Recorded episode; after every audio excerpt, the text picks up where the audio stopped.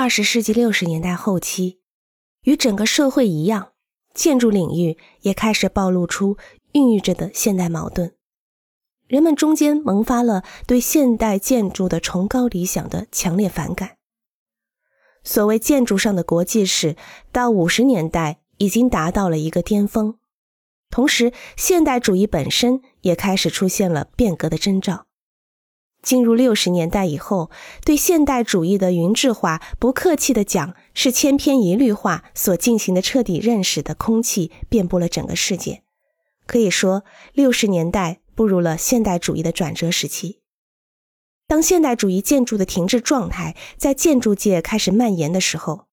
罗伯特·文丘里发表了题为《建筑的复杂性和矛盾性》的论文。他以强烈的冲击力出现在人们面前。受周围同事的影响，我也阅读了这本书。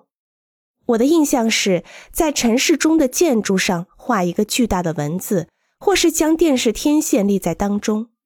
也许是由于书中的黑白照片不太清晰的缘故，怎么看都像是在做表面形态游戏的感觉。我的记忆中，当时对他的设计是不大赞同的，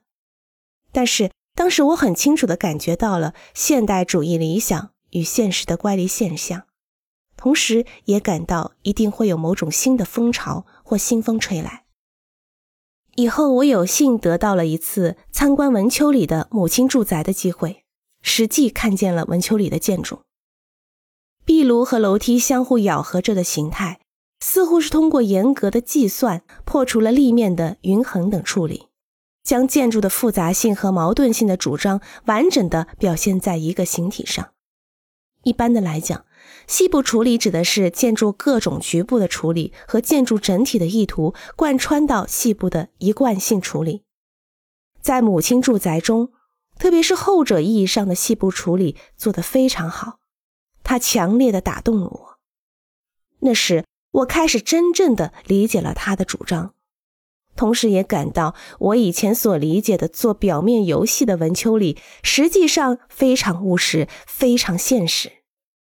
在某种意义上讲，他是一位具有古典主义感觉的建筑师。